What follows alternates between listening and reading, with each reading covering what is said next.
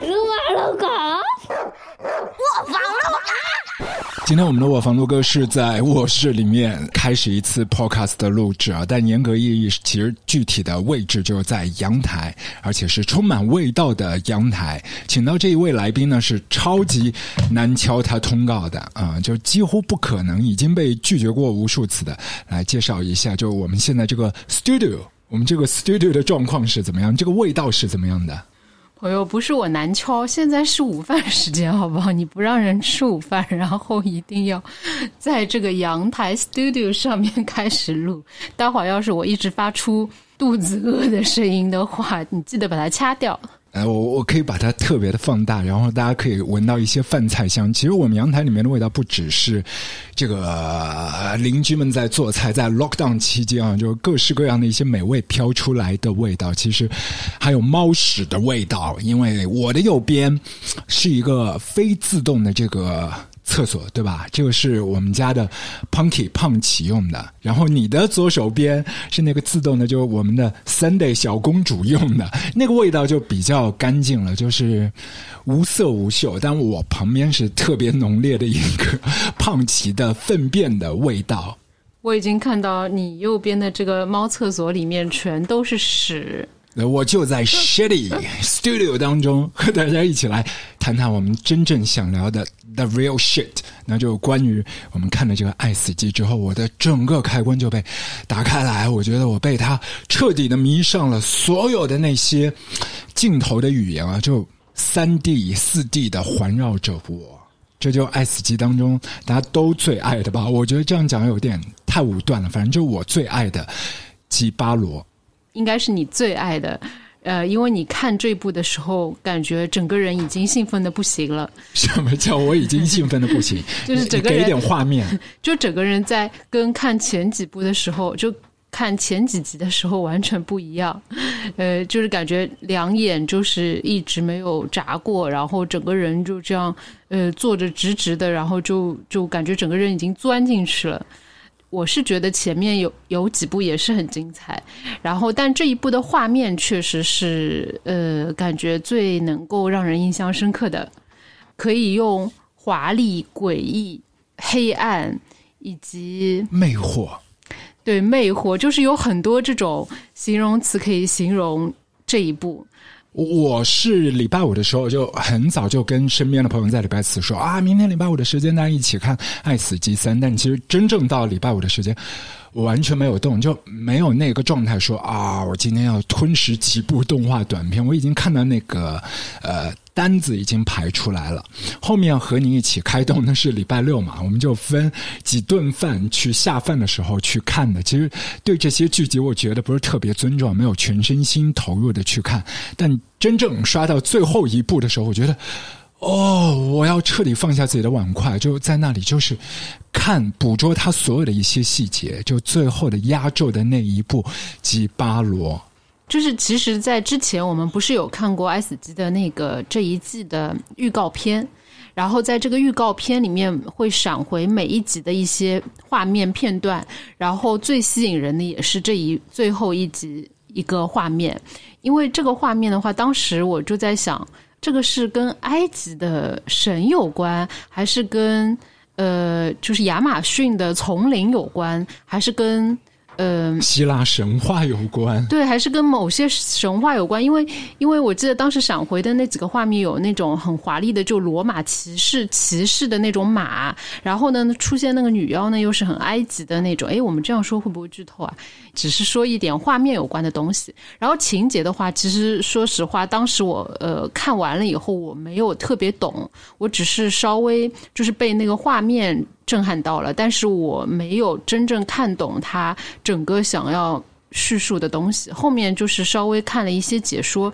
然后终于就是 get 到了一点了以后，然后再跟这个画面砰就这样结合起来以后，就觉得特别惊艳。我也是对里面的一些细节就特别的着迷，但我在行进到三分之一的时候，其实我也没有特别懂，就是包括那个声音的处理啊。后面我就知道这个声音的这个 sound designer。这一个设计，也就是导演本人 Alberto Miago 他自己来做的声音设计，就是哇，太厉害了吧！他他那一个中间不是有一些就是完全的静音嘛？就我一开始以为是水里的女妖，她的那一个声音的视角，但其实看到后面才知道，原来是骑士的视角，他是一位失聪的骑士。这部短片就一会儿会儿，如果现在听到这里还没有看的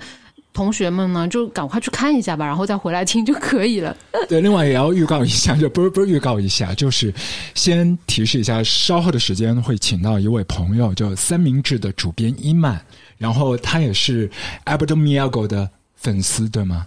对，因为之前我们嗯都看了他的一部奥斯卡得奖的动画短片，呃，叫《雨刷器爱情》，然后我们都很喜欢，可以就邀请伊曼一起来连线，然后我们可以一起来聊一聊这位导演背后的一些故事。对，大家一起不吃饭，然后就一起来 神游。然后现在讲话这一位呢，就已经陪着我 lock down 了超过两个多月，呃，二十四小时每天就这样大眼瞪小眼，已经快被我逼疯的喵。就已经两个多月了嘛？已经有两个多月了，天哪！然后他还自己有一家咖啡店，也在 lockdown 时期，大家可以想象这个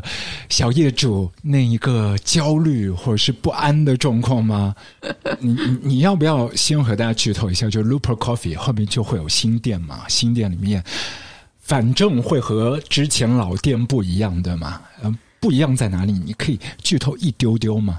其实没有这次 lockdown 的话，呃，已经开了我们的新店应该已经开了吧？因为那个时候在呃 lockdown 之前，三月份准备装修嘛？对，那个时候正在准备要装修，然后呃设计图什么的基本上也已经定了，但是就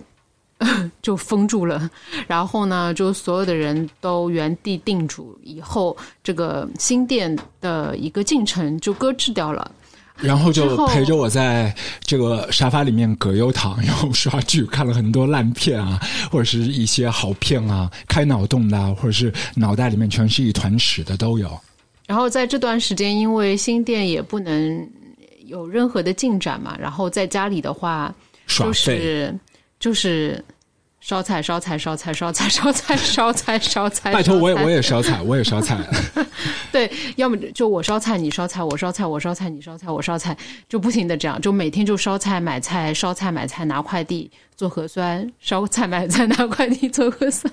我觉得有的时候就这个生活可怕，或者说是另外的一种开放空间啊。就我们不是说要自我阉割还是干嘛的，但总是要在苦中作乐的。就是到头来，我们还是要找到一些小小的快乐。像对于 a b i t o m i a g o 他来讲，你知道吗？他可以持续大半年没有任何的一些收入，然后他可以大半年的时间不做任何的社交，但是他一定要坚持的就是工作，就不是那种就是。上班打卡式的工作，而是你要有自己有热情的事情去做。对于他来讲，他一天的作息就早上的可能六点多钟起来，然后出去跑一个步啊，然后在黄昏的时候还会跑一个步。此外，从大白天到持续到黄昏八九点钟以后，他都处在一个。创作的一个状态里头，他觉得那个是他的生活的一个引擎，他非常有动力去做这件事情。我觉得那个部分是特别打动我的。但是他现在年纪也都不小了，好像已经是四十出头的一个样子了。我们要不要向他学习一下？然后我们要不要早上六点起来，然后去运动？我们在这一个多月里面有运动过吗？有这样的条件让我们运动吗？其实我觉得运动跟工作真的就是相辅相成的。然后你越是运动，好像就越有动力去工作；然后越是在沙发上葛优躺，就越是不想去工作。就其实谈到 Abbott 这个导演，我觉得就是我们最后看到一些结果，就比如说现在我们在二零二二年的五月份对吧？现在是五月份嘛？对，是五月份。马上五月份没几天了，最后两天。对，就我们在这个档口来看，哇，觉得他好厉害，好屌啊！就之前有爱死机的证人啊，然后现在又有吉巴罗啊，然后在去年的时间有奥斯卡的这个获奖的短片啊，《爱情与刷器》啊，就觉得好像一直处在人生巅峰。其实对他自己来讲，并非完全是这么一个状况的。他之前其实有非常的低潮期的，尤其对于。呃，做动画的人来讲，他要拿到那一笔投资，不是来的那么简单的。我们现在可以看到，他所谓的那个第一桶金也好，大家的呃给他定义上的一个 benchmark，让大家看到的就是《爱斯基》第一季的证人嘛。那个时候就是 Netflix 就给所有的有才华的人一笔资金，让他们拿到这个资金去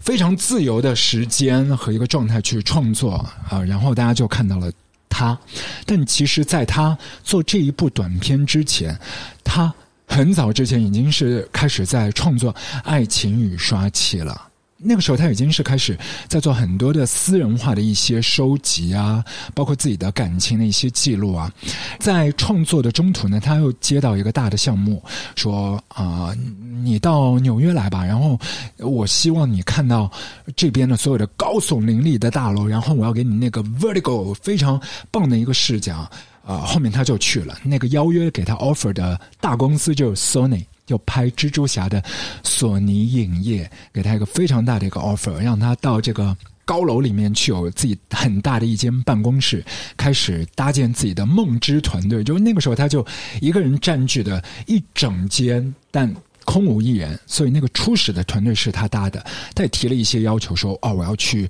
各种的这个顶楼里面，四十楼、八十楼去看整个纽约的这个 skyline。”他会。觉得换一个视角的时候，所有的一些建筑似乎已经是变成了一条锁链，就是那个建筑是一个建筑群，它是一条线，不是一个点状。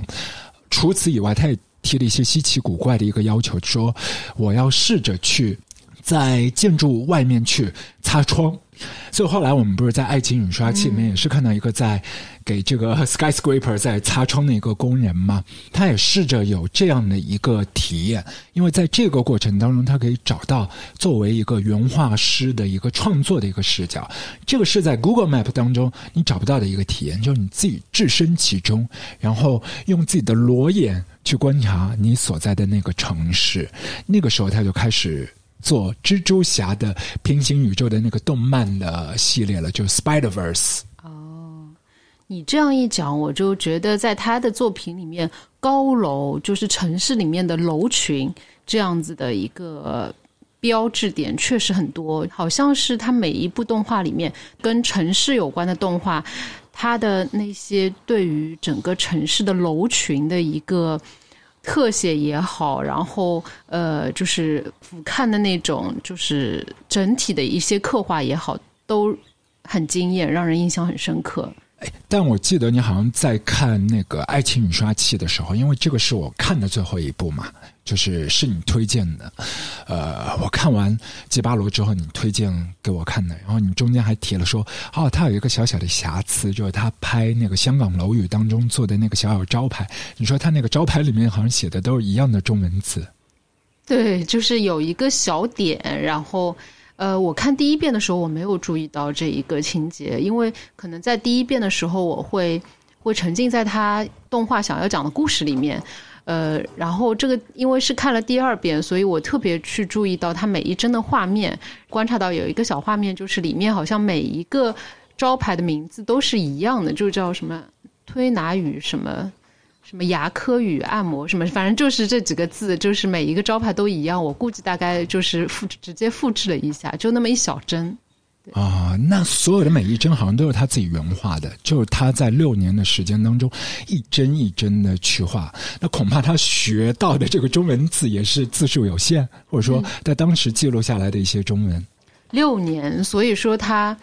我知道做一部动画是要用很久很久的时间，但是他这一部。居然用了六年，是他一个人创作的吗？几乎在背后的 credits 当中，你可以看到，就是啊，剧本的创作就是你所谓的一个编剧嘛，电影的编剧是他，声音的设计是他，甚至他在里面还做 composer，自己去作曲了，导演也是他。他也有，当然会有制作人啊，帮他跑那个商业领域的各种各样的一些事情，也有自己的一些团队，也有一些朋友一起来帮助。但是整个想法的发想的那个源头就是他自己了。因为那个时候他完全没有像现在是成名立万嘛，他连《证人》这一部片都还没有出来，那个时候还甚至没有被索尼说啊，你到我公司里面来，然后去打工，然后一起来创作一部大制作，就那个时候的这个工作机会都还没有，所以我觉得有一个蛮有趣的，就聊在，因为现在我们看到他个人的一个 benchmark 就是《爱死机一》当中的证人，但在证人之前呢，他是怎么样的？我觉得大家会好奇吗？会有想象吗？就之前的他，我相信很多人看了他的这个《证人》这部动画了以后，肯定会想象他到底是在怎么样的一个地方生活，以及他之前的一些经历。因为你看他就是这些画面，感觉很像，就是它会出现很多香港的那些楼的元素啊。然后，所以我之前还在猜测他是不是在中国还待了很长的时间，呃，还是说在香港有个女朋友之类的。一个动画导演，他通过一部动画，呃，让你关注到了以后，你肯定会对这个导演产生好奇的。我看到的时候，就觉得他应该是一个很喜欢日漫的 这样的一个导演。当时的感觉，就可能我有太多的一些刻板印象，跟我自己喜欢的那些片子的源头有关嘛，就会觉得哦，这特别亚洲 pop culture 的一个感觉。但其实后来我去搜查了他的一些资料，你知道吗？他是一个漫游者，他自己大本营是在马德里。但目前的状况，因为他也需要去啊、自己有一个收入的部分，他在 L A 那边有很多的一些学生，他会去讲课，会可以维持自己的一定的一个经济的收入，包括另外的一个电影的工业也是在那边有一个主导的一个风向，有很多的一些 connection，你要在那边去 social 的。除此以外，他有很大的一片时间是在伦敦，包括他的青春期的尾巴。他十九岁的时候就去伦敦了，十九岁那个时候是为爱痴狂嘛，啊，在那个时期，差不多应该是千禧年之前嘛，就英国那边突然之间就需要很多的一些护士，然后他女朋友也是西班牙人，就去了伦敦去做护士。他后来就想自己的生活就空空荡荡了，他也就。跟随女票去了伦敦，那你在那边自然也是有一个生计的问题，你自己去读书也好啊，你所有的生活开支也好，你要打零工，就我们可以想象，就是到到馆子里面去洗碗啊，这些零工都是没有什么意外的，但除此以外，他还是要花时间去找自己爱的事情，所以就认识了一票类似于像街头艺术家也好，大家一起在画啊、这样的漫画的动画的创作者也好。可是我们讲的是千禧年左右啊。千禧年是一个很妙的一个节点嘛，就是说，你两千年之前很多的一些动画其实是偏 two D 的，可是过了千禧年之后，史瑞克是不是也是那个时候慢慢的跑出来的？就 3D 就开始风行了嘛。所以对于创作者来说，那一个创作的风格整个变化也都很不一样。可最早在这一个工业里面呢，其实。都是一些老炮，老炮在千禧年的时候，假设他可能是四十多岁、五十多岁，他转型说我要去朝 three D 去跑的话，对他来说其实是有个人有挑战的。可是当年他是算是工业里面的愣头青，就二十出头，所以对于他来讲转型啊、来的比较顺理成章。包括两千年左右，你很爱的那一个音乐人 Damon Alban，他有另外的一个虚拟团体，Gorillas，没错，他在后面就差不多是零五年的时候，他和 Damon a l b a n 他们呃一起合作了。一个现场的一个，就就你你做舞美的嘛，你都很了解。就是说，舞台上的那个布景，尤其是跟一个虚拟团体，它有一个呃全息投影的一个技术和艺术创作，他就和他们一起来合作。在后面被全世界看到的是二零零六年的 Grammy Awards，呃，那一年的格莱美的舞台上面，Gorillaz 是 Mashup Madonna 他们一起来合作，就是两支歌嘛，一支是那个 iPod 广告歌 Feel Good Inc，还有一支就 Madonna 那个 Hand Up。格莱美的舞台上面常见的就一起来不搭嘎的两组单位就一起来合体表演，然后那个全息影像的作品也是来自 Alberto Miago。就一下子他在舞美上面的一些才华也是被大家赏识到了。可是这些都不是他爱的，就是包括广告那一些都不是他爱的。对于他来讲，就是用自己的想象啊、能量、精力和时间做交易，因为。即便我们看到的是一分钟、三分钟的一些啊、广告片，但当然会有非常好的一个报酬啊，去支撑自己财务上的一个收入。可是，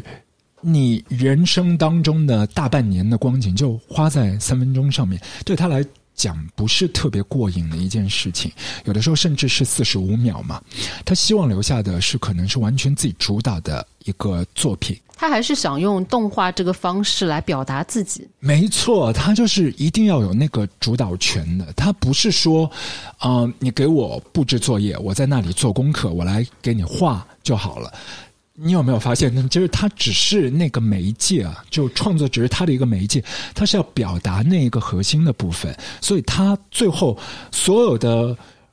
枢纽、交通枢纽，不管是声音设计啊、啊、脚本、剧本呐、然后镜头语言的表达，作为导演呐、音乐的创作，全部都是他，因为他要表达所有的这一切。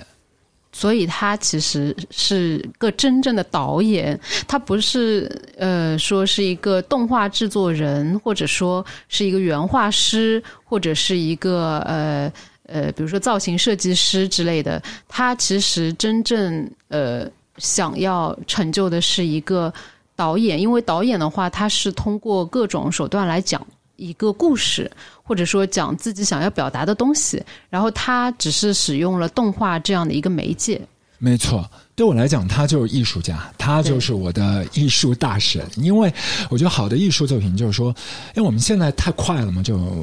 几秒钟，然后你要找一个答案，然后什么机场成功学啊，然后各种的那种就工具啊，一二三四五啊，就最最短的时间里面找到一二三四五，你去做，然后我们每个人就变得越来越痴呆。可是真正的艺术作品，它不是用来分析的。就是不是用来评论的，做评论的东西不应该单纯的说我们用语言可以去归纳的。如果语言可以去归纳，我觉得那个艺术作品可能做的太浅表层了。所有的真正的艺术作品，第一个是放开你的脑袋，我们去感受。那个感受，我觉得应该是第一位的，就是我们一定是去感受它。那个感受下来的情绪部分。可以用语言去消化消解，可以交流，但是另一些我觉得没有办法去用语言文字去做传达的，那个就是我们生而为人的一个感受，一个本能嘛。所以他很多的一些作品，就是反过来你会觉得是在向我们提问，不是在给我们答案。这是我特别喜欢的那些。Artist 就他永远在跟我对话，他在问我问题，不是说告诉我一个观点。你不觉得就是现在所有的社交媒体就很恐怖？就这个人说错了一句话，大家就拿砖头去砸他，或者是像以前中世纪要去把这个人给焚烧了，就很恐怖。大家一起去围观，集体破坏一件事情啊！可是我们不应该更多的就是个体跟个体去开放的，不管这一个。观点在时至今日的当下对或错与否，把你的感觉表达出来，不一定需要语言。因为他也是一直在思考的，你可以从他的作品里面看到。就说实话，其实呃，从之前的《S 级》上一季的证人。呃，证人我觉得还可以。然后呃，之后我其实看了他奥斯卡得奖的这部片子，就是我还没有反应过来是同一个，因为你看他每一部的一个片子，就是你会觉得有点似曾相识，你会觉得你好像看过这个人的片子，但是你就反应不过来是谁。就是他每一部片子，他都会有一些。呃，风格上的挑战，他不会说用就是一模一样的手法和风格。呃，像比如说，我去把窗那个关一下，我觉得风有一点大。你继续，就问你要不要关？你继续。就是其实说实话，呃，看那部奥斯卡得奖短片《雨刷季爱情》的时候，我并不是说太过喜欢他的那个就这一部片子里面呈现的画风，因为其实我一直以来我不是特别喜欢特别拟人拟人化的三维，就是就是三维做的像真人一样的动画，我一直是有点反感的。其实这类动画很早很早的时候，我记得是。呃，两千年的时候，那个时候是流行《最终幻想》的那部游戏，对不对？然后就那个时候就出现了这样的一个三 D 的一个动画。然后呢，当时其实是日漫很流行的时候，但是有很多人呢就会转向呃这样三维制作的漫画去了。但是那个时候我是很反感的，因为我是觉得动画这个东西就是应该。粗粝一点，手绘痕迹重一点。如果你做成这种呃非常拟人的这类像建模一样的这种动画的话，它会失去一些灵魂。嗯，就是一些手绘或者一些动画所独有的一些嗯表达情感以及呃一些内容的一个一些一些灵魂所在。所以我其实一直不是太喜欢这类的一个一个一个动画风格。但是呢，我是觉得他的所有的作品里面。会让你忽视掉，就是说，他的这个呃画风，或者说我会被他的想要表达的内容，就你刚刚说的这种提问式的一些动画核心所吸引。我觉得这也是他一直在追求的东西。他。就是刚刚我们说的嘛，他其实就是呃一个导演，他其实只是用这样的一些手法来表达出他真正想要呈现的以及想要表达出来的东西。所以你永远可以在他的动画里面去专注于他想表达的东西，而不只是他的一个画面。所以说他的每一部画面，我是觉得嗯手法都会有一些不一样，但是那些人物的一些，比如说妆容啊，或者说一些细节。就会让你看出，哦，是他，就是他会有一些小的符号放在每一部他的作品里面。看完《吉巴罗》之后，就充满好奇，我想知道创作背后的一些故事。可是油管上面关于他接受采访的一些资料，真的是少之又少，哪怕有的话，就几分钟。他的行程安排非常满的，接受一个通告就是两分钟、三分钟、六分钟，就这么一个状态。他在某一个人家大概六分钟的一个聊天里面，他谈到了，就说，人家说哇，你这好牛逼哦，呃，里面那么多的一些细节，呃，为什么要这样做？就感觉很 suffering。他说的确是这样，可为什么要这样做？不做的简单一点？是因为他脑袋里面想到的这一个水妖的样子。就是这个样子，他就是要去复原自己的一个想象。那前面我们也是有谈到他跟那个索尼。不算愉快的那一次合作，就是呃，蜘蛛侠的 Spider Verse 那一个动画片啊，Spider Verse 它这个项目正式后面公映的时候，其实他已经是离开这个项目了，算是被索尼踢出局的。那个时候，索尼就给他两个选择嘛，一个要么你就照着我要的风格来，我要的风格就是你大量的使用原来我这一套通用的，像 Katana，就你讲的这种比较复原的这种。很细腻的这样的一些技术，或者说你有另外的一扇门，你就可以自个儿走了。他选择的就是后者，因为他喜欢的也是比较像你刚才所讲比较粗粝一点的线条，很粗，然后各种颜色是撞在一起的那种，可以去体现本来画作质感的那个很 raw 的一个感觉，但中间又是布满很多的一些细节，所以我觉得在。想法或者是理念当中，他一定是觉得我用这个媒介就是要把它用到穿透为止。所以后来在那部奥斯卡的得奖短片里面，他其实讲了非常多的这个分镜头的这个爱情故事嘛。其实每个系列，你不觉得他的那个画风也都是不一样的？对我来讲很迷人的是，有那个呃打马赛克，就是一对情侣在。海滩上面有点像我们现在就坐在阳台上面，因为你要对着麦克风。就我跟你的眼神，我们是交错的。虽然说我们两个人就贴得很近，啊，距离就五厘米，但是我们的目光从来没有交汇过。就是我们是看向不同的方向的，平行的。不不只是平行啊，就是我们可以交叉，但是我们并没有彼此看到对方。就那一个碎片，其实，在那一部奥斯卡短片就《爱情雨刷器》里面，这个导演讲的是自己的很私人的一个故事。你可以想象嘛，就是他跟某一任的女朋友要分手了，很爱的一个人，在海滩旁边，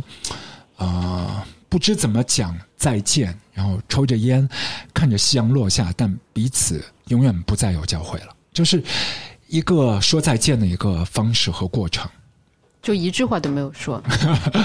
对，目光没有交错，但他和语索言也没有任何交错，。但我觉得他自己本人是情感表达上也是很激烈的。他和索尼讲分手之后，他用了很激进的一个方式，我就把自己做的一些原话直接就发到油管上面。就提前去泄露说哦，我的想法是这个，然后本来是这个，但后来他们团队就是改换风格，呃，做成了可能你会看到的样子。那个时候他们都还没有公映，但过了几年，他棱角也也稍微收敛之后，他说他还是很感恩，就是这么大的一间公司在那个时期，呃，把他招募到纽约，也让他学到很多嘛。的确的，就给到他一个组建自己的一个梦之团队的一个机会，有那么多的一些资金去投入他。只不过我觉得，可能。不只是动画产业了，跟不同产业里面的每一个个体和公司之间那一个转型来的变化都息息相关。就是从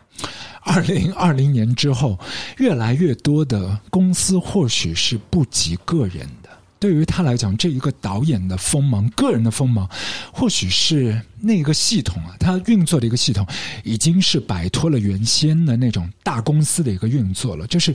不再匹配了，不再相互可以一起去协作了。另外，像这些动画短片之外，其实接下来有新的一些公司要资助他拍长片。就你有想象过，就在电影院里面看他的片子嘛？像你和伊曼都超级爱的这个《爱情雨刷器》，他第一次在电影院里面的公映是去年的戛纳，去年这个时候在戛纳电影节里面做的首映。可接下来有一些 有眼光的，好像是华纳公司，他们要资助 Apple Miyago 去拍。长片八十分钟的长片，那或许在未来的两三年当中，我们可以看到他这部即将出炉的一些作品啊。但呃，这两年期间，其实包括一些爱玩游戏的朋友，就都看得到他的那个短片。我是超级爱的，但他自己觉得不想花太多的精力在类似的一些三分钟的创作里面，就是《Watchdog》。因为他很喜欢伦敦嘛，然后那一出游戏的很多的一些地点就实景按照伦敦当地的一些，不管是巴士啊、街头的 corner shop 也好啊，都非常细节的去描绘，然后里面的那个文本也都很酷的，应验到就是我们现在 lockdown 的当下，就他话外音就如实说他们。冲我们来，然后我没有 speak out，不管说是街头艺术家也好啊，journalist 也好啊，嗯，然后突然跳出来了，他是一个 taxi driver，就那个部分就是时间不长的，就三分钟，但我觉得用语言描绘。可能会把很多的那个艺术的美感去破坏掉，呃，非常推荐大家直接去戳一下链接，我会把这个链接放到 show notes 里面，然后看一下那个游戏是在 Xbox 里面的一款游戏 Watchdog，它做的一个先行的一个预告的广告片，三分钟的。这个广告片我超级喜欢，你们一定要去看。就是尤其是疫情期间看了这个广告片，就更有感觉了。First, they came for the foreigners, and I did not speak out because I was not a foreigner. Then they came for the protesters, and I did not speak out because I was not a protester.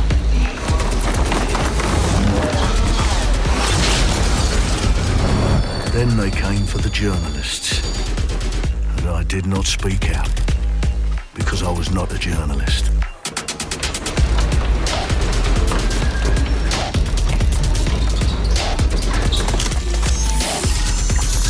And then they came for street artists, but I did not speak out because I am not a street artist.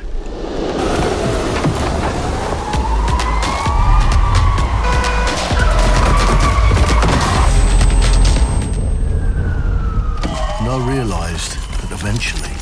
they'd come for me, and there would be no one left to speak for me.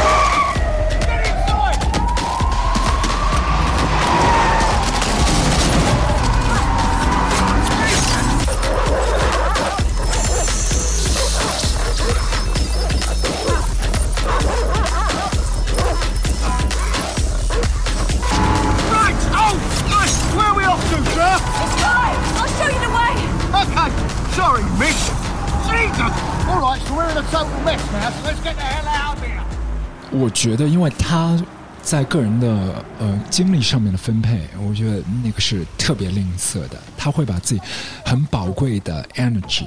储存好，然后发射到对的地方。嗯，所以那个广告领域虽然说收支肯定可以在财务上面去平衡很多他的新的创作，但我觉得那个不是他的大的方向，他不是那种纯粹去接项目的那种啊。创作方式，他可能还是想脑袋里面的是什么画面，我要找到对的 producer 也好，partnership 也好，大家一起搞钱呢，做项目把它让全地球的人看得到。所以在更早之前的一些踪迹，像二零一零年之前，就前面我们有讲到，他在做舞美上面的和 Gorillaz 他们合作啊，和 MTV 合作，Grammy 合作啊，和 Beatles 乐队他都做过一款游戏的，就在零八零九的左右。这些项目我觉得都是他的分叉路口。我们以前看到过，不代表未来还会继续发生。未来我觉得他一定现在的主力就做电影导演。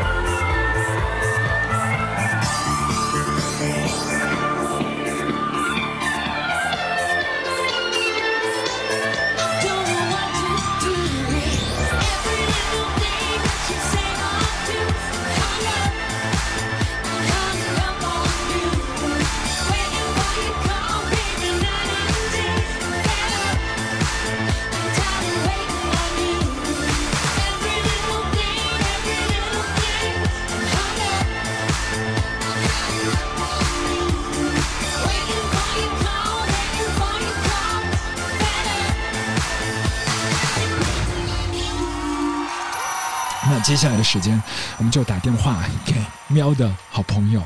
啊、伊曼，然后问一下他看了《爱情与杀气》的一些感想。Hello，Hello，伊曼，Hello，Hello，对我刚刚跟他说，伊曼也已经饿着肚子等了很久了。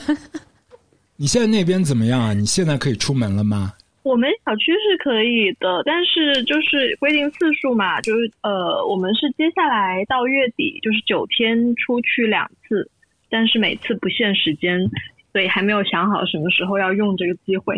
我们我们我们现在在阳台上嘛，嗯呃，我我先说一下，我们我在阳台上，我前面还看到下面的河边的小道上面是人走的嘛，现在已经有很多鸟在走嘛，然后鸟很多鸟，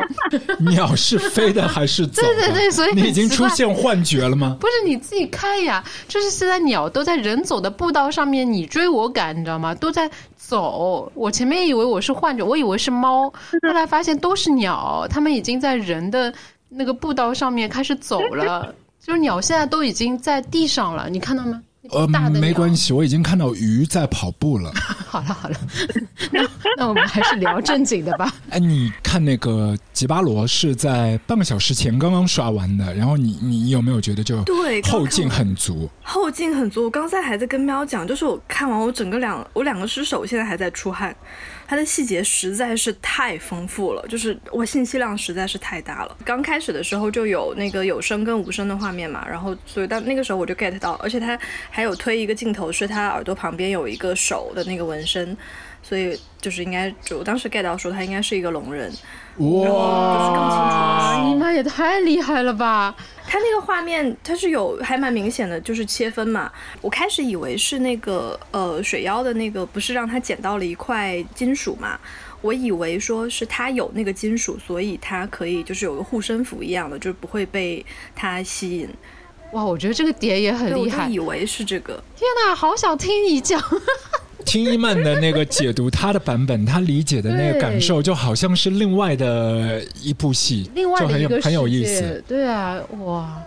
那然后，就是我觉得这就是真的是大家看的视角都很不一样，一交流就会发现，哎，真的是每个人他就是理解的角度就完全不同，就很有意思。然后后来因为水妖发现他没有被魅惑，然后水妖就对他产生了兴趣，觉得他是一个不会被金钱所动的人嘛。他就很好奇，因为他可能理解当中的人类都是会，尤其是到了这一片雨林里面来的人类，都是为了就他身上的金子或者是一些这种财宝来的嘛。但他发现这个人他不是这样的人，他就很好奇，于是就对他由好奇产生了爱慕嘛。我觉得他女妖未必喜欢他，哎，可能他只是，我可能我太黑暗了。就是我想的是，女妖女妖想出了一个新的魅惑他的方式，就是觉得你人类嘛，要么就是钱，要么就是我我理解的点其实是声音也可能是诱惑人的一个方式。就是看到这个聋人就觉得那怎么办呢？你又听不到声音，然后你好像也没有就是被就是我身上这么多金子所吸引，那我就用用色相来勾来引诱你吧，就成功了。就是我感觉他他就是想弄死他，然后就是好呀，那这个不行了，我再换一个。难道你能你能承你能承受得了一个这么妖艳的一个一个一个女妖在你身边醒来吗？哇，好喜欢这个点。因为我看到那个女妖中间有一个部分就特别吸引我的，就是他在那个瀑布的那个顶端嘛，就呃不算邪魅，就很天真的那种烂漫的那种微笑笑，就觉得啊，我找到大哥哥陪我一起玩啦，就那种感觉。我觉得哦，好 Q 啊，他就一下子就和之前的那个画风完全不一样。我会觉得他动心了，就是我我在那一刻是被女妖给魅惑了，我就觉得他动心了，所以后面他那个心可能是男女视角的不同。对对，这绝对是男女的不一样。你看，你就是就是，如果你是这个主角，你这个时候已经被他的美色所诱惑了。没有，我是被他的天真给诱惑了。啊，反正就是被他的另一个方向给魅惑了嘛，魅惑住了嘛。对，嗯但是我觉得伊曼这个点实在太精彩了。我想问一下，伊曼，你觉得那个后面那个血水啊，红颜色的这湖水是什么？我本来以为是大姨妈，就哦，对，那个他的这个点我是那个我也有点困惑，我还特意倒回去看了一下那个那个地方，就是我也因为我以为是我画面过得太快，我没有留意到是什么东西产生了那个血水，后来回去看，他也没有说是什么产生了血水。嗯你有没有看出来，这个池塘是一个心脏的形状啊？他把一个心脏横过来了，哦其实也可以说这个女妖就是，哦如果说是这个女妖真的爱上了这个骑士，而这个骑士为了财富把她杀掉了，呃，然后这个可能就是整个这个他的一个心脏给伤掉了嘛。哦伤伤心了嘛，心了对，伤心了，然后这个心就是浪漫化的这件事情，哎，就是把它女妖来心动了。然后我就我刚在反思，我听到你讲这段的时候，我其实是哇，我我的我我真的好悲观啊！我真的觉得没有，就是他他对爱这件事情就是彻底的绝望的，就是就是。我蛮蛮想再听一个点，就是最后他们不是亲吻了嘛？然后亲吻的时候是有血的，因为这个女妖的舌头也都是由一个个鳞片组成的嘛，所以她在亲吻的时候，其实是对方的这个舌头也不断的在被割嘛，所以就是会被割出血来。嗯，哦，这个细节我没有看到，我以为我当时那个地方以为是女妖在借亲吻这件事情想要杀他，然后所以那个那个地方就出现了血。哦那个地方其实我以为就是一开始他掰了一下女妖肚肚子上面的一块鳞片，后来女妖的这个肚子就流血了，你看到吧？我我以为这个女妖可能以嗯、就觉得她想更进一步，我也是这样以为的。然后就亲就是主动去亲吻他了嘛，然后他可能就是这个骑士被亲吻了以后就疼了，然后疼的受不了了，然后就把他给撞死了。他可能没有想到，就是说最后会被就是这个男的这样撞死，或者因为他看到那个男的已经把那个剑给插到那个缴械了已经对，缴械了。其实他可能就是用想用他的方法去呃复仇也好，或者去教训这些外来者也好。他对待所有的一些骑士的时候，那个骑士都旋转舞姿过去的，而不是那种就是杀敌的那个状况，就全部都是带着像伊曼跳舞的那种美感，就旋转自己的身体，奔向死亡，沉入河底。那个时候，其实我还跳出了一个比较 cheesy 的那个音乐录影带，就是。Pink 那个几年前那个歌手，哦，Pink，哦，他那首歌曲 Try 太精彩，Try。就也是自己在独舞，然后后面会跟一个男生就是一起跳舞，就那个撕扯的那一个状态。因为我看的真的是很浅层，我我只看到男女欢愉之后的那一个撕裂的那一个感受，在我来讲，我我只看到这一层。那首歌，嗯那首歌其实讲的是两个人从呃热恋，然后到产生分歧，然后到分手的这一整个一个过程，他们俩但是用舞蹈来表用舞蹈来表达。不管是那支我讲的 MV，还是这个女妖在引诱这些骑士的时候，就是她在要虐他们的时候，其实中间那一个情绪也是很复杂，不只是恨的，就是有爱、有怜惜。想去复仇也好，想去试探实验也好，那个对象的情绪，我觉得真的是很细腻。因为看完这个片子，我就在想说，如果扣回就是爱、死亡跟机器人这个大的主题的话，它到底就是怎么扣上了？我之所以觉得那个女妖她是在复仇，她中间未必有动心，可能有一点点，在我看来可能不多，就是我会感觉整件事情就是。她是用最残忍的方式来试炼一个人是不是有爱，就是爱这个东西的可能性到底在哪里？就是应该是，呃，你抵住了所有的这些诱惑啊，或者是什么，就是你可能就是赴死啊，或者是什么的，就是把最残忍、最极端的东西，就是全都先抛出来。如果在经历了这一切之后都还有爱的那个东西，才是真的。去揣摩那一个爱的浓度嘛，就女妖身上的这个嗯含金量，它是超高的，纯度也是超高的，所以他对爱这一个东西的提纯的这个纯度也是特别在意的。就是你是百分百的爱，还是说是百分之三十，然后百分之五十看中我的鳞片，五十说啊有一些好感，就那一个爱的浓度在哪里？对，就是如果这些都不是好，那就不要，那就让我一个女妖就在这里孤独终生。后来不是那个嗯、那个女女妖不是死了以后，她就顺流而下，她就一直其实也是在跟着骑士嘛。然后那个血水来了以后，带有某种能力或者说功能，然后他就让女妖都复活了，然后他也让那个骑士的听力恢复了。你觉得你最后那个女妖的那那种感觉，就是说那个女妖是他发现自己身上的鳞鳞片，就是金子都被剥掉了以后，他就是难以接受自己这样满满目苍痍的这样的一个一个形象和状态，然后他其实是在呃求救，他比如说他是在一个。非常悲怆的一个叫声，他其实是在呼唤骑士去，嗯，就是感受他的这种悲伤，还是说你觉得他其实那个时候最后就是一个总的一个大复仇，就他发现自己居然是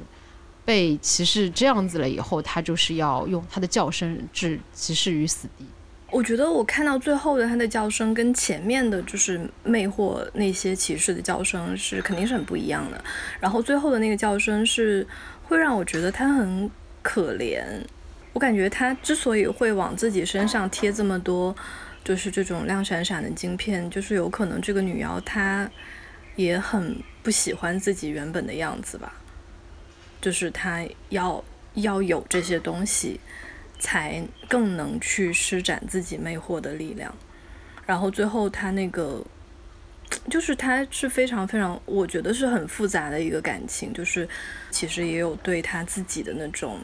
很悲伤的感觉。哦，我觉得伊曼讲这特别打动我。其实那些对他来讲也只是工具而已，如果没有这些工具，男人就不会靠近他了。对。然后我觉得这里面也讲到了那个声音，就是从头到尾，其实在说，就是一个聋人的声音，就是他听不见的时候，他的世界其实很干净，就他只能听到他自己内在的声音，就他只是跟自己相处，然后他就外在就是他的他的同伴就是告诉他什么指令啊什么的，都是这种很很很客观、很清晰、很明确的，但是一旦他他那个时候恢复听力的时候。他一下子就接受到了更多来自外界的信息，然后我也觉得啊，就是作为我们有如果是健全感官的人，我们每天每天在接收多少的诱惑跟信息啊？就是我们的感官如果就是全都正常打开在运转的话，就是作为一个人类，其实真的很难去克制自己，就是从这些感官受到的诱惑。哦，我现在好想听 伊曼说雨刷器。雨刷器，我就觉得对于这个导演就是 Apto Miyago 来讲，就完全另外的一个版本的他嘛，就是他在《爱死机》里面的证人也好，然后吉巴罗也好，就很硬的那种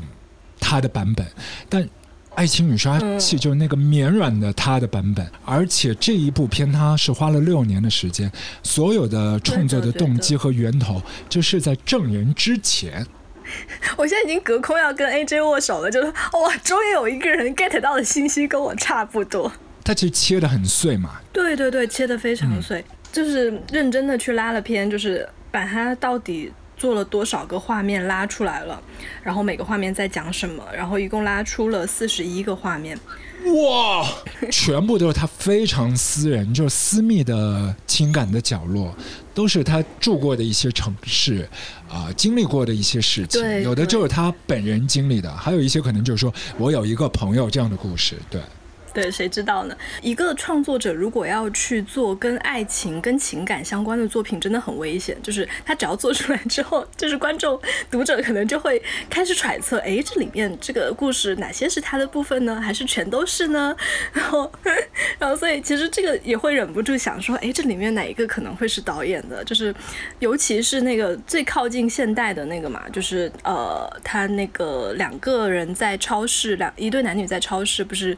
在刷听左滑右滑，对，然后嗯，对，然后就那个也是非常典型，就是觉得嗯，真的是很很当代。是，我觉得他就妙在他每一个爱情，就是每一个片段，他通通都留了超级多的留白，是给每个人去可能去设想这是发生过一个什么故事。包括那个流浪汉，他看到那个橱窗里面的模特，然后他说：“你回来吧。”对，然后对大家可能也会猜测他他以前可能那是他以前的妻子，然为什么后他们对，而且发生了什么事情离开了之类的。就大家的猜测就是肯定跟自己曾经的经历有关，就是肯定会唤起他某一对某一段经历哦，可能错过的哪个人，可能就是曾经亲吻过的谁，这样子。我觉得里面每个故事的核心都是说，如果你现在不去做的话，你可能就会错过什么。就他，他可能 嗯，会苗你好乐观啊！你继续，你继续。啊，就是天，小太阳，就是我等我等一下又要又要释放消极信号了，你快说。好好好，我要听你说，我要让你来帮我稍微弄得清醒点以及平衡一点。对，你们有没有觉得它里面每个故事，就是他就导演想说的，始终是一点，就是说，就是说它里面每一个事情可能都是遗憾也好，或者说。最后，他其实没有是没有结果的，但他可能也也也也想要说，可能是因为你没有去迈出这一步，或者说当时你没有去做这一件事情。伊曼是怎么看的？对对对，我想听伊曼暗黑版本，我仍然我仍然非常暗黑，就是人间清醒版他本这个叫。因为他最后其实有给那个他最开始提问题 What is love 嘛，然后他最后其实给了一个他自己的答案的嘛，就是 Love is a secret society，就是每个人就是爱其实就是一个秘密社会。然后就是之前看他的一个采访也有聊到说他为什么会用 secret society 来形容，就是跟我的感觉也很像，就是爱这件事情是一个完全排他的，就是像就像你吃螺蛳粉，你不可能跟别人介绍的清楚螺蛳粉是什么味道，它有多臭，对吧？你就是只能自己去吃一吃。爱情它又是太主观的东西，所以每一个人在经历爱的时候，他就是。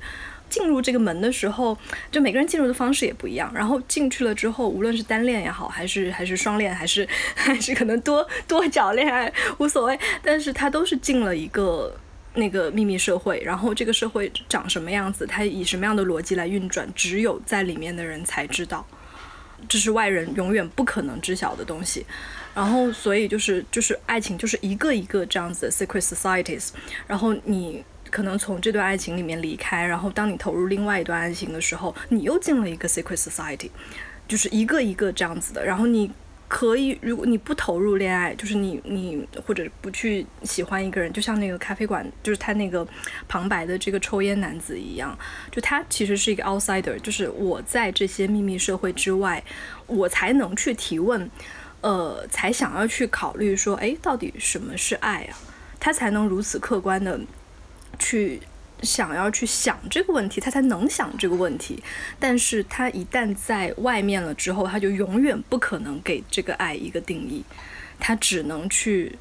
得到一个结论说，哦，它就是一个 secret society，就是我。我是一个置身事外的人，现在就是我永远不可能知道你们这个咖啡馆里面在讨论这些事情的人，你们正处在一个什么样的小的社会里面。所以就是有这么这么多的形态之后，就是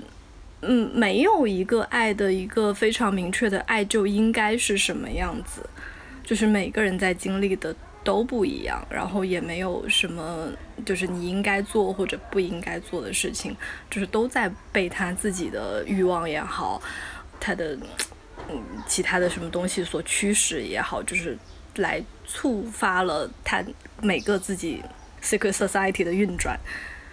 就是它是一个蛮蛮悬浮的一个一个态度，我觉得本质上还是悲观的，就是我没有觉得他有 乐观到觉得你要去行动一步，就是、哦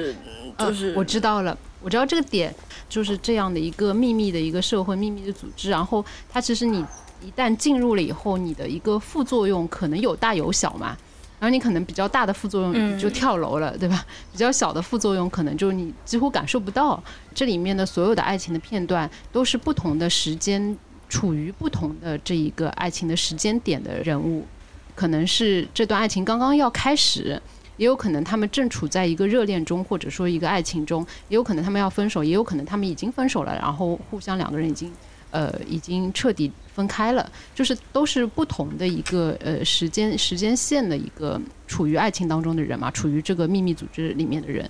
我觉得可能这个作者最后要提问的就是，如果你已经知道了，就是这个爱情带给你的这样的一个副作用，可能有那么大，也有可能就是没有。那么，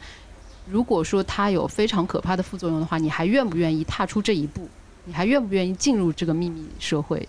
因为很多人可能他，比如说他经历了几次爱情了以后，他知道一些爱情带给自己的副作用了以后，他可能就不愿再踏入这个秘密社会了。因为它整个片子就像是一个留白的一个问问句嘛，就是到最后就是说你还愿不愿意去踏出这一步？仍然很乐观，不愧是你啊！我想，我想听 AJ 怎么看的。片子是叫那个《爱情雨刷器》，然后它英文就是嗯 windshield wiper 嘛。呃，透过雨刷器去看外面的世界，其实跟没有玻璃或者是没有雨天的那个朦胧的那个状况是不一样的。我如果是看了电影里面那个地方到真实的世界里面去，一定是会失望。可是动画片的那一个。功效就是它是真实和虚拟世界中间的一个中间地带这是一个迷幻的一个 illusion，它是一个幻术，起到的药效就是这样的。你在镜头里面看到的一定是浪漫，对，我觉得它它里面有一些画面，其实它有在故意的制造一些不和谐，呃，像呃 Jibara 他的。就是在丛林里往回走的时候，其实有看到一个画面是，呃，就是背景都很写实，但是在前景那里，他用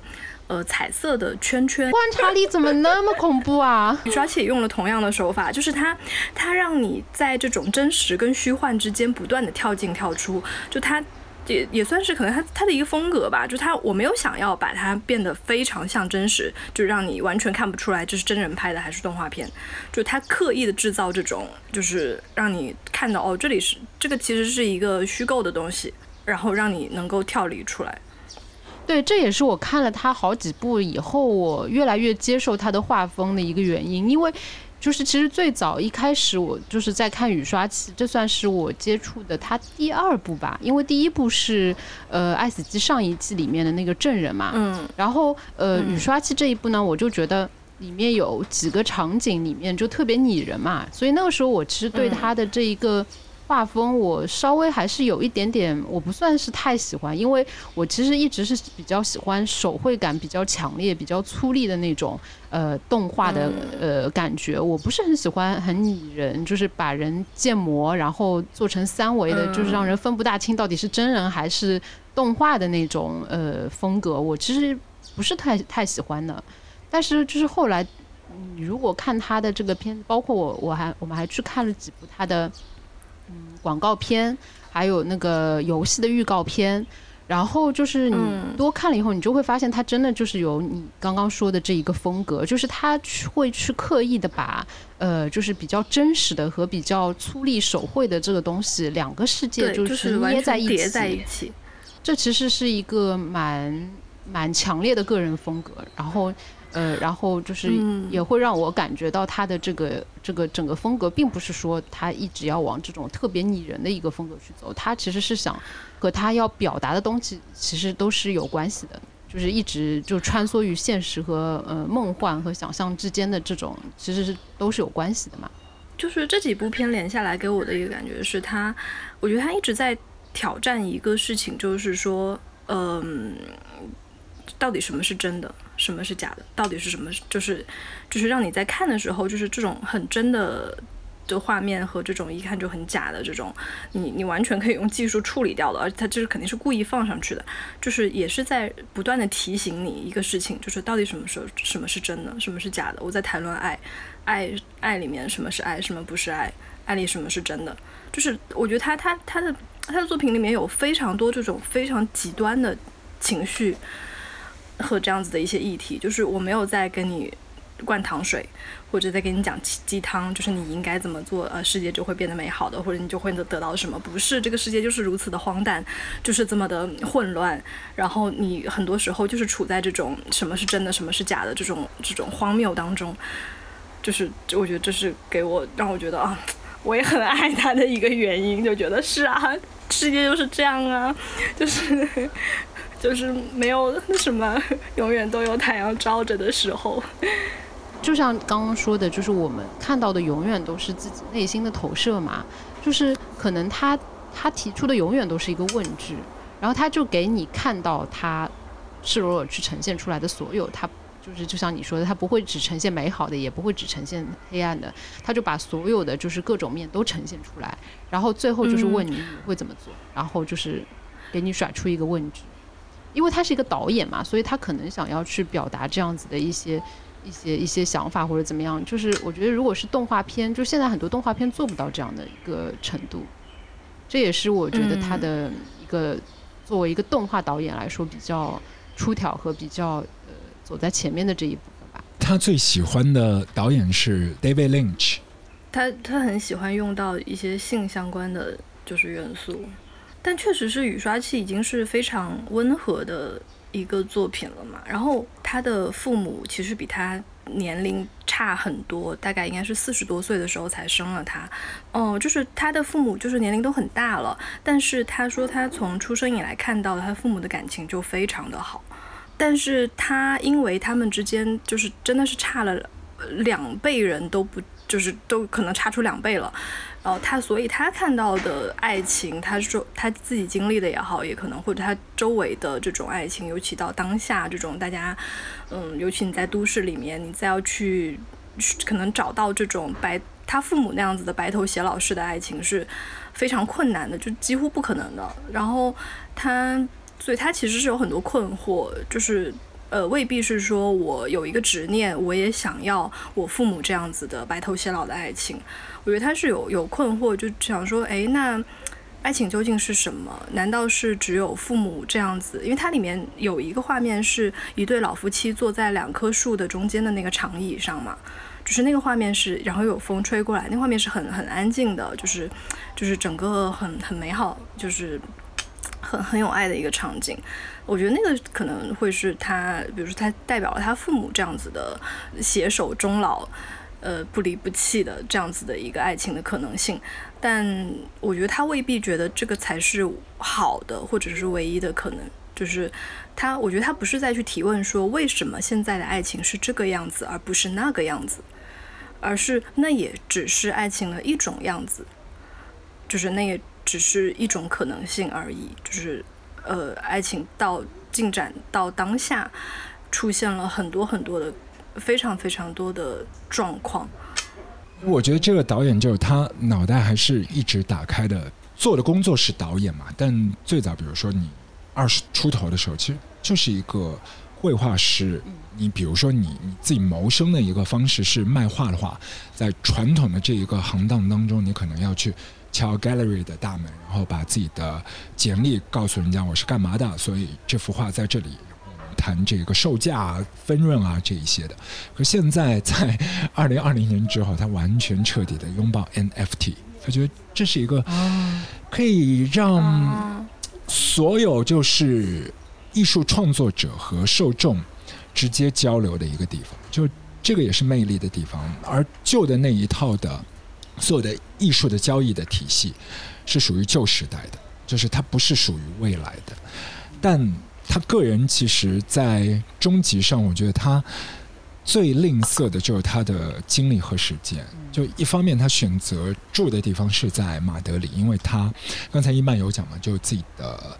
父母就年纪好像是嗯八十六岁和九十二岁，如果没有记错的话，大约是这样的一个区段对，就是很年龄很大了。他自己的年纪应该是四十出头嘛，其实就是刚才伊曼介绍的那样的一个状况。他也是希望离家人近一些，虽然说他也很喜欢伦敦，他不太喜欢 L A，但是很多的那个工作关系在对，那非常。好笑。他其实很明白自己在老天给的有限的时间里面，自己要用这一份能量去做什么事情，他非常明确的。哎，我在想，会不会是因为父母的年龄很大，所以让他很早就明白了这个时间的有限性，所以他会特别比同龄人更加珍惜时间啊？会不会对不对？因为当你父母都很年轻的时候，你无法意识到时间的流逝是那么的快，或者说那么的残忍，然后你就会哦是挥霍青春，会怎么样？然后，但是他当他青春的时候，他父母已经很老了，那么他就会意识到时间对一个人的摧残，他就会觉得，就是你如果不去珍惜的话，你的时间就会这样流失掉，然后他就会比同龄人更加有 这种，对吧？就是你刚刚说的这种能力。就他知道自己最用力的东西是要去做自己的作品的，然后在雨刷器做了六七年嘛，这完全是他他跟他另外一个朋友自己拿钱做的，就这里面用到的技术其实也也蛮复杂的。六好像没有记错，就是他那一个合伙的那个他的另外一个合伙人，然后所以这部片里面就是能看到他历任就是历个商业项目的影子，然后他也是有提到说，也是多亏了，就他也没有觉得说，哎呀，我就是怎么会要花这么久时间才做出一个自己的作品，很不容易之类的。他我觉得他他他有个态度非常让我喜欢，就是他很 反而是很感谢这些商业项目，他当成了一个学习的一个方式，就每做一个项目，他好像又解锁了一个新的技能，哦、或者又解锁了一个新的创作形式，然后就会诶用回他的这个雨刷器里面，就有点像这个作品像他一直在孵化的一个实验场一样，他在那边用赚的钱学到了一些东西，哎，呃，就是拿来拿来就是在自己的作品里面又做了一个新的尝试，然后最后变成了这样一个作品。前面我跟喵聊的就是说，他自己的那条路，就不管是窄或宽，他很明确那个方向的。旁边有一些分叉的，分叉上面有一些诱惑的，就可能在财务上面是可以给到他非常大的一些支撑的。但其实他很明确，这些对他来讲只是弹药，就是可以让他继续在自己的主对我只是路上面去打个。猎然后回来之后，我还是要继续盖我的这个房子。好开心啊！终于可以聊这个了。我等了一段时间，喵都没有没有来找我，我就把它关掉了，就忘记了它。我没有忘，真的，因为我没有忘。对，然后我正好今天早上就是在听新的一期的 Looper，然后喵就来找我了。他看完了迪巴罗，他立马就做了这个歌单。然后这两天我不是头疼吗？这个歌单里面的歌都是高频的，你知道吗？然后我就整个 头头就被他弄得越来越疼。然后他今天早上还教我聊，反正我中邪了，反正就中了这个阿布特的毒上头真的完全理解，完全理解。让我们一起在风控地区 汇成 Alberto 的自来水，到处宣传，大声说让我们看见光，相信光。We own your love now. 卧房录歌，for all we know, we might be dead by tomorrow.